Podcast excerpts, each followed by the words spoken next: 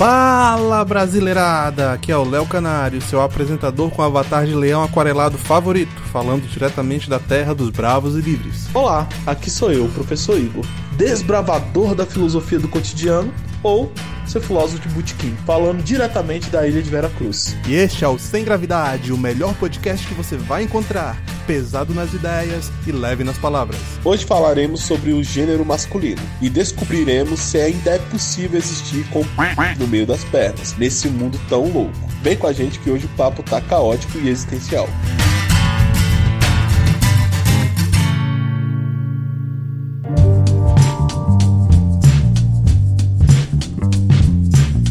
E começamos nosso programa com uma pergunta, Igor, que até bem pouco tempo atrás a resposta era bem óbvia.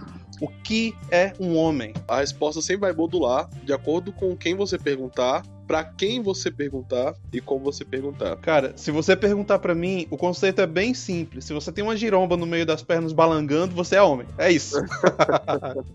a definição biológica é sempre a definição clássica, mas infelizmente hoje em dia a biologia ela se perdeu no discurso social. Salvo engano, a escritora de Harry Potter é, teve uns, alguns problemas com isso esse mês, de falar o óbvio. Mulher é aquela que nasce com vagina e homem aquele que nasce com pênis. É até interessante que isso aí tá, tá gerando um bafafá daqueles entre quem defende que homem é um construto social. E aí a gente já, já entra nesse tema aqui, cara, que você tem um conflito direto entre biologia e sociologia. Você tem os sociólogos falando que o homem ele é totalmente fruto do meio que ele vive, bem russolianos, né? Sim. E, inclusive foi justamente onde pegaram a J.K. Rowling, porque ela falou que mulher é quem tem vagina. Certo. E segundo os, os puritanos, né, do conceito aí de que homem e mulher é um construto social, eles acham que não, que homem e mulher é quem se diz ser homem ou mulher. Então eu posso é, mudar o meu sexo simplesmente com o estalar dos dedos e com o meu pensamento. O que não é correto, porque você está tentando, ao invés de usar suas palavras para descrever a realidade, você está tentando usar as palavras para definir a realidade. Não importa por quanto tempo você fale que uma laranja é uma banana, a laranja vai continuar sendo uma laranja. Perfeito. Dentro da sociologia, obviamente, você sempre tem uma dimensão de vários pensamentos ali que estão degladiando. Agora, se a gente for falar daquela teoria que é moda, ou seja, que a maioria se debruça sobre ela, hoje em dia, dentro da sociologia, a maioria entende que tudo é construção social. Obviamente que você tem várias formas de pensar sociologia. Você tem os sociólogos evolucionistas, você tem sociólogos que vão fazer a separação clara sobre somos parte natureza e somos parte construção, que é o que eu acredito. Eu acredito que o homem uhum. é sempre essa mistura que é muito difícil de você definir em, em que medida nossas ações são naturais em que medida nossas ações são construção social. Tem coisas que são claras. Exemplo, o homem ele tem esse instinto mais predatório por causa dos hormônios que nós temos, é algo biológico mesmo. Uhum. E mulheres têm uhum. lá suas definições. Outras coisas são construções sociais. É interessante como isso daí tem um papel importante dentro da nossa sociedade, porque isso, isso que você falou, para mim, é a perfeita definição. Nós somos partes sociais e, e parte biológicos. O homem, ele tem instintos que são inerentes ao homem, a mulher tem instintos que são inerentes à mulher. Agora você tem a capacidade cerebral de neuroplastia, né? Que é aquela capacidade hum. que nós temos de modular o, cé o cérebro a partir de uma função que exercemos várias e várias vezes. O nosso cérebro uhum, ele se modula para isso, que é a nossa capacidade de adaptação cerebral. E também uhum. você tem algumas teorias sobre, que é a teoria lá das 12 inteligências, que inclusive é uma teoria é, de psicologia e psiquiatria que foi trabalhada em Harvard, né? Que fala que uhum. todos nós temos algumas predisposições. Só que toda predisposição uhum. ela tem que ser trabalhada, você tem que exercer. Senão, existe aquele desencaixe entre aquilo que você, vamos dizer, foi feito para ser e aquilo que você é. Quando a gente pensa nessa história de que o, o conceito de homem e mulher são conceitos meramente sociais e que a biologia não, não tem nenhum papel na definição de ambos, a, a gente sempre remete de volta ao feminismo, né, cara? Assim como toda mulher define em sua cabeça qual é a ideia de homem que eles querem, dentro do feminismo como ideologia, eles também têm o homem perfeito. E o homem perfeito é um cara totalmente afeminado um cara castrado, na verdade. Pois é, é aquele cara que, ao invés dele abraçar a própria masculinidade, ele deixa de lado a masculinidade e abraça a femininidade. O homem ideal para uma feminista é justamente outra mulher. e olha que vai ter muita feminista que vai bater palma para o que você acabou de falar, porque para muitos é isso mesmo.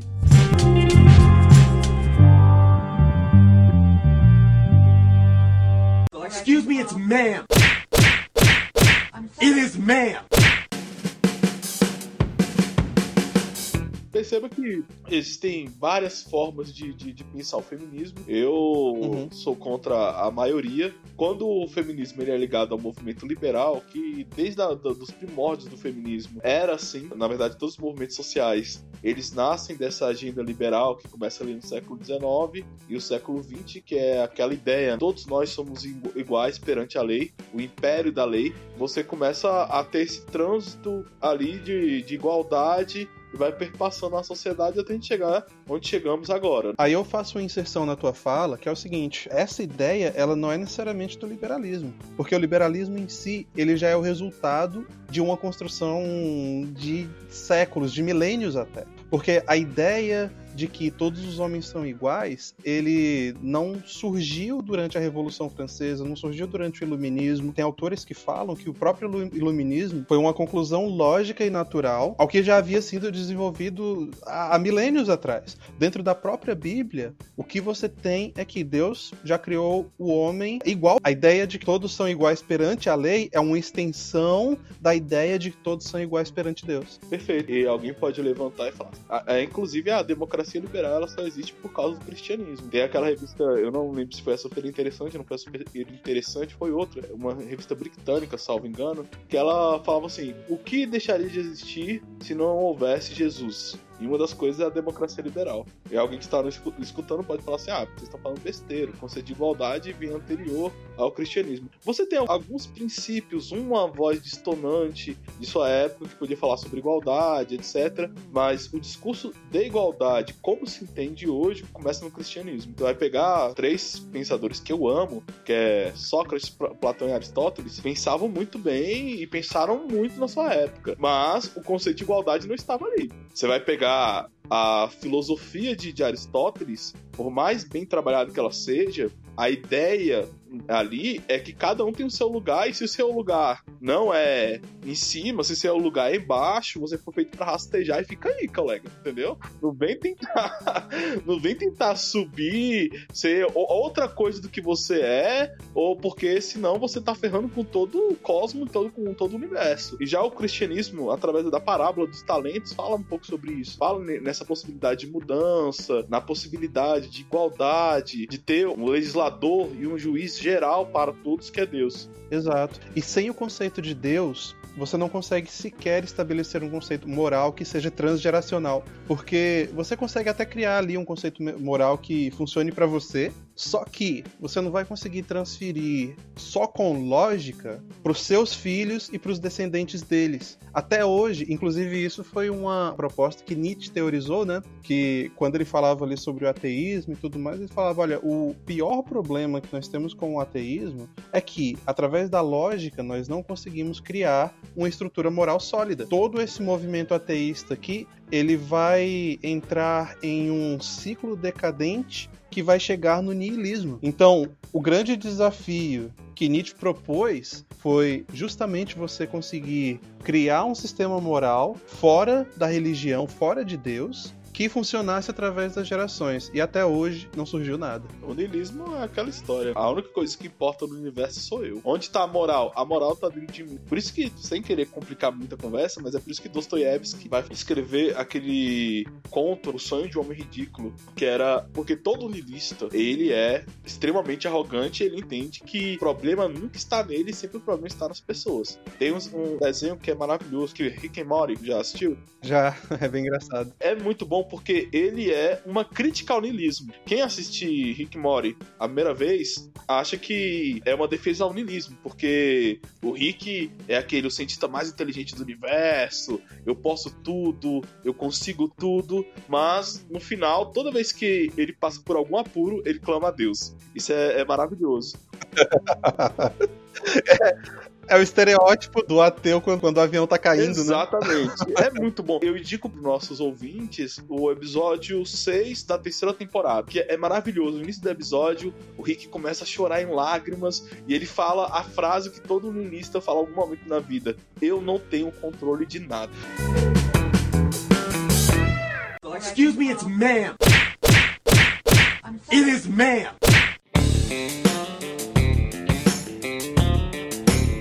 Então, voltando lá pro ponto das feministas, que o homem ideal para elas é um soy boy. Já ouviu falar do soy boy? Não, pode falar. O soy boy é aquele cara criado a leite com soja, sabe qual é? Antigamente a gente falava que era o cara criado com a avó. É até engraçado porque durante um período da minha vida eu fui criado com ela, minha avó, tá? Uhum. então, eu, eu, como é que é que eles falam? Eu tenho, eu tenho lugar de fala para falar do assunto. Tem que até pegar o meu remédio de gastrite, que a gastrite ataca aqui, é falar sobre esse negócio de lugar de fala. Mas depois a gente conversa sobre isso. Beleza. Então, o homem ideal para elas é justamente esse soy boy. É aquele cara. Ah, eu, eu até queria citar isso aqui. Tem um comercial da Nissan, cara. Eu não vou lembrar agora qual é o carro que eles estavam vendendo, mas era uma caminhonete. E durante o comercial, eles colocam dois cantores sertanejos. Mas assim, dois cantores sertanejos daquele jeito, que são a descrição do estereótipo do soy boy, né? Uhum. Que é aquele cantor que usa aquela calça crack eggs, sabe qual é? Orando, que dá pra você delinear ali as partes do cara de tão apertada que tá o negócio. E eles dançando, dando uma reboladinha, entendeu? Falando que. Como é que é? Cowboy criado com leite com pera. que a brincadeira deles era no carpete da avó.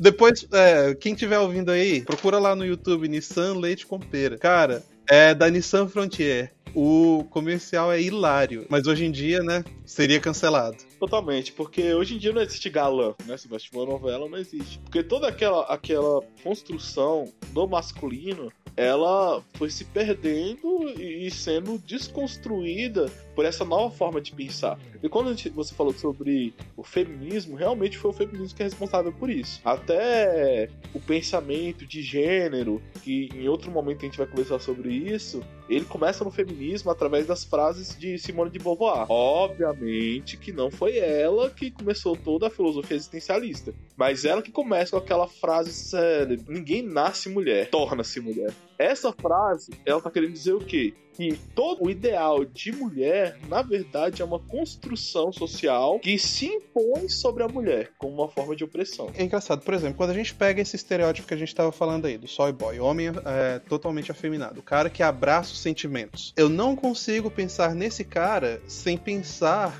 no, no outro oposto da moeda dele que é o Pit Boy, entendeu? O Pit Boy, para quem não é velho o suficiente, lá na década de 2000 por aí, cara, é, apareceu a figura desse cara no Brasil, sabe? Que era um cara bombadaço, vivia na academia, a ideia é que ele era sustentado pelos pais, entendeu? Esse cara sempre tinha um pitbull. e o sentido da vida dele era sair pra boate, pegar as mulheres tudo e sentar a porrada. E fez muito mal ainda ao estigma de uma raça, né? Que depois é, dessa geração dos pit boys foram considerados cachorros agressivos e etc. Pois é, cara. E o, se você for parar pra pensar, o Rottweiler, por exemplo, ele é muito mais perigoso que o pitbull. Aquele cachorro, ele tem, tem uns, uns problemas na cabeça, sabe? O bicho falta uns parafusos, cara. Conforme o Rottweiler vai ficando velho, tem uma boa chance dele ter um, um surto psicótico e atacar o próprio dono. Eu tenho, eu tenho aqui um pitbull e quando eu fui eu queria uma raça de guarda, né? Porque eu comprei para uhum. proteger mesmo minha casa eu pensei em comprar um Rottweiler. Só que eu não quis por causa disso, porque ele é um cachorro de temperamento muito forte e comigo e, e minha esposa não teria nenhum problema. Mas a partir de, já tem vários casos do, do Rottweiler atacar os filhos pequenos, né? E uhum. atacar a visita dentro de casa, porque ele realmente é um cachorro muito temperamental. O Pitbull, ele é totalmente diferente. É, eu pesquisei muito sobre a raça e ele é violento com outros cachorros, porque ele é um cão de caça. Ele é um cão de rinha, né? E cão de rinha é cão de caça. Agora, com o ser humano, ele é totalmente dócil, né? Ele é o cachorro dos batutinhos, né? Na, naquele filme Os Batutinhos tá lá o Pitbull. Eu lembro até que ele era aquele cachorro que tinha uma mancha no olho, não é? Exatamente. Ele era considerado... Cara, eu não me lembrava que ele era um Pitbull. e ele era considerado um cachorro babá nos Estados Unidos, né? Só que aí chegou aqui no Brasil, ele foi criado esse estigma. E dentro desse ponto, a gente retorna ao assunto, porque uma das coisas que eu percebi, eu, eu conversei com alguns adestradores, e qual é a base para se adestrar um cachorro? E todos me falavam o seguinte: olha, você tem que ser o macho alfa no cachorro. E, e são simbólicos que você tem que passar pro cachorro para ele entender que quem manda é você. Não é ser violento com o cachorro. Eu já vi gente sendo violento. É, se você pega um cachorro para criar, você tem que ter todo cuidado mesmo. Eu cuido do meu com todo o zelo. Mas é você impor autoridade no cachorro. Até quando a gente vai passear, o cachorro não pode andar na frente, ele sempre tem que estar ou do meu lado ou um pouco atrás. Eu não posso deixar ele marcar território enquanto ele tá andando comigo. Porque se eu sou alfa, quem tem que mijar no poste sou eu, né? Obviamente eu não vou fazer isso. Obviamente eu não vou fazer isso. Mas a ideia é essa, entendeu? E o meu cachorro. Não, eu já visualizei a situação, cara. O cachorro vai tentar mijar, você puxa ele e mija você. Mas o, o, o adestrador, ele, ele fala isso pra mim, ele falou assim, não, porque se você é o alfa, você que tinha que fazer, não ele, então você não pode deixar. Aí quando você chegar no destino, aí sim, você, você deixa ele, deixa ele, né, fazer o xixi dele e tal. Até pra adestrar o cachorro, você precisa dessa visão masculina. Engraçado que você tocou na, na parte da violência, cara. A violência é uma, um outro conceito que ele é muito mal utilizado e ele é mal colocado do, na nossa sociedade também. Por quê? Porque a violência é, de certa forma, necessária. O homem que abdica totalmente da violência, ele vai sofrer violência dos outros homens que não abdicaram. Perfeito. Então você tem que ter a noção de que a violência também é uma coisa necessária e o que vai diferenciar você dos outros é a forma como você usa. Todo homem aprende isso na escola mesmo. Você tem que saber se portar, se impor, não necessariamente brigar com ninguém, né? Mas aquele cara que é bobinho sempre é o que se ferra ali nas situações. Na maior parte do tempo, só a projeção do que você pode fazer já é o suficiente para deter a violência. Se você vive entre humanos, cara, violência vai ser uma certeza. E se você abdicar totalmente dela, é você quem vai sofrer. E talvez isso fique mais explícito quando você casa, no sentido de do homem como protetor do seu lar. A, a partir daquele momento que você casa, você é o protetor do seu lar. Eu sempre brinco com minha esposa que eu que tenho que dormir do lado da porta, né? porque, porque eu falo no sentido que se alguém invadir minha casa qualquer dia, a primeira pessoa que o cara tem que ver sou eu. Olha, tá aí uma coisa que eu vou começar a adotar também, viu? Faz muito sentido.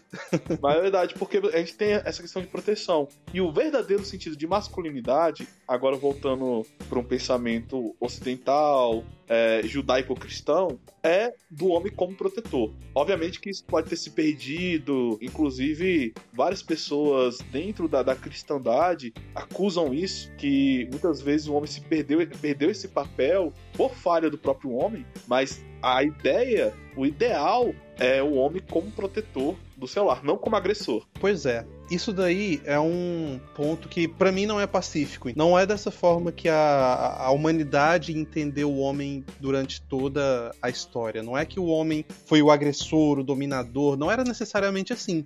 A ideia foi essa que você descreveu, é de proteção. A masculinidade ela é usada para proteger, não para atacar. Então, até mesmo lá no passado, se eu fosse conversar hoje com o meu avô, por exemplo, que já não está mais entre nós, né? Mas se fosse conversar com ele e perguntasse o que, que você acha de um homem que bate na própria mulher, o cara ia falar: é um covarde, é um safado que merece tomar mais porrada do que qualquer um. Por quê? Porque o, o tanto na antiguidade quanto hoje, cara, a força do homem ela tem que ser usada para proteger a família, não para atacar a própria família. O cara que ataca a própria família, ele não é digno nem do, do, do, do chão que ele pisa. E foi assim durante toda a humanidade. Se você for olhar, por exemplo, lá na Bíblia, que até mesmo quem não acredita, não tem problema, vai ver como um, um livro histórico, então. Lá você tem uma descrição, né, que fala um pouco sobre até as cobras não dão pedras para cria comer. Então, se nem as cobras dão algo ruim para seus filhos,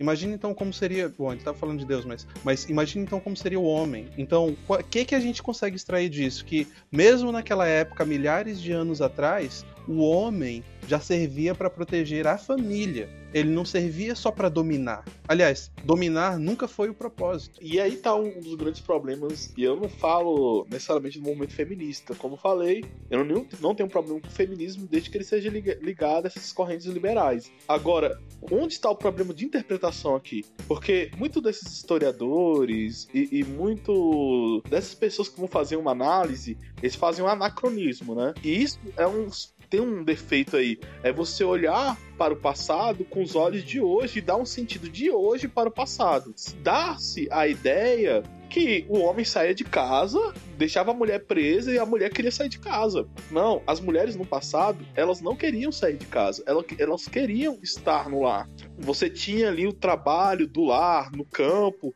que era do homem e da mulher, eles dois trabalhavam juntos em casa, mas sair de casa era perigoso. Sair da, da, da fazenda, sair da, da, sua terra era perigoso, porque lá você podia encontrar fora de casa bandidos, estupradores, violência, toda sorte de maldade poderia acontecer com você ao sair do, de casa. Então, sair de casa era perigoso, era violento, os lugares fora do lar. Isso vai mudar depois da Revolução Industrial, onde você vai ter os centros urbanos, você vai ter o emprego, onde você tem a alienação do trabalho, né? Que o cara ele começa a sair de casa, agora o sapateiro não faz sapato em casa, ele vai fazer sapato numa indústria, aí ele sai de casa. Aí sair de casa se tornou legal.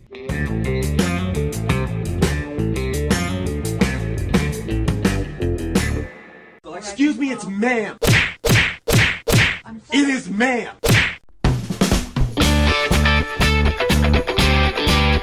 Aí depois disso, você tem uma movimentação política, primeira onda do feminismo, que na verdade era um movimento político também com homens, não era só mulheres. Na verdade, eram muito mais deputados homens que queriam ali, somente na Inglaterra, levando as suas esposas pro voto. Igor, veja só, nos Estados Unidos, cara, a maioria das mulheres votou por não ganhar o, dire o direito de voto. Por quê? Porque elas entendiam que com o direito do voto viria também os deveres de quem vota. E naquela época, por exemplo, quem votava seria convocado para, por exemplo, apagar incêndio, cara. Você fazia parte do, do, dos bombeiros locais. Porque todo direito pressupõe deveres. Exato. E mais do que isso, cara, todo dever isso, isso é uma coisa importante para a gente falar aqui, porque a gente tem esse conceito, principalmente no Brasil, que é muito acostumado com o Estado paternalista, de que direitos são uma canetada que você dá no papel. Na verdade, direitos é o dever de outra pessoa para contigo. E se você entende esse conceito aí do que é um direito de verdade, você vai começar a achar meio que ridículo algumas coisas que a gente prega por aí.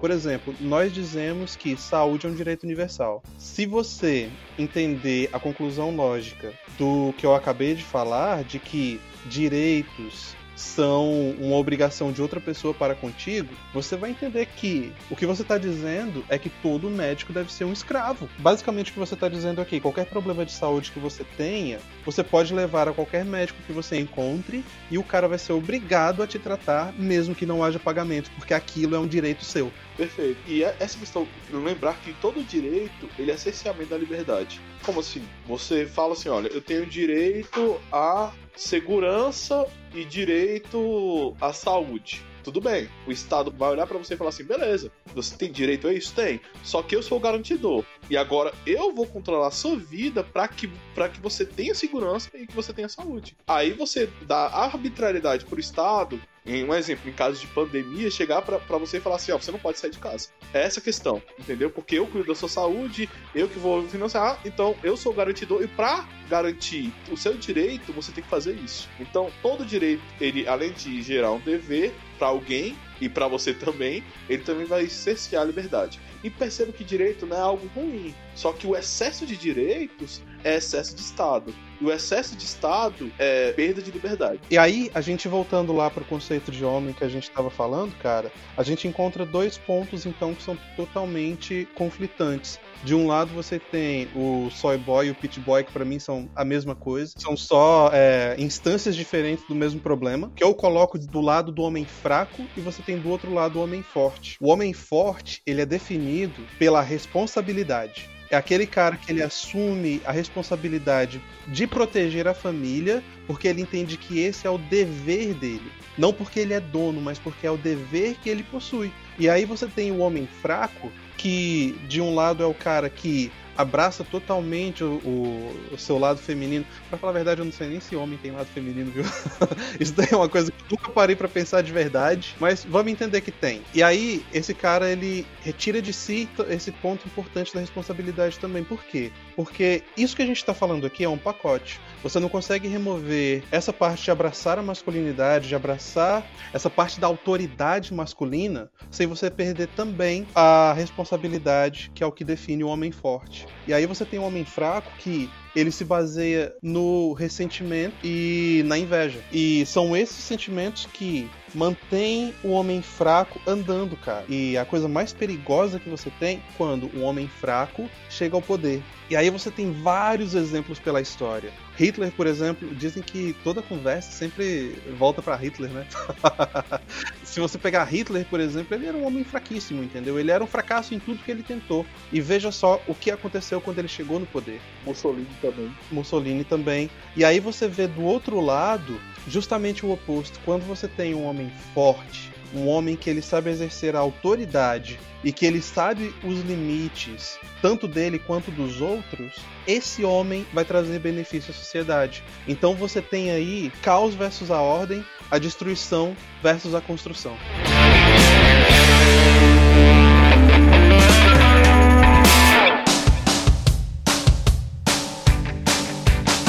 E chegamos ao fim de mais um episódio do Sem Gravidade Podcast, pesado nas ideias e leve nas palavras.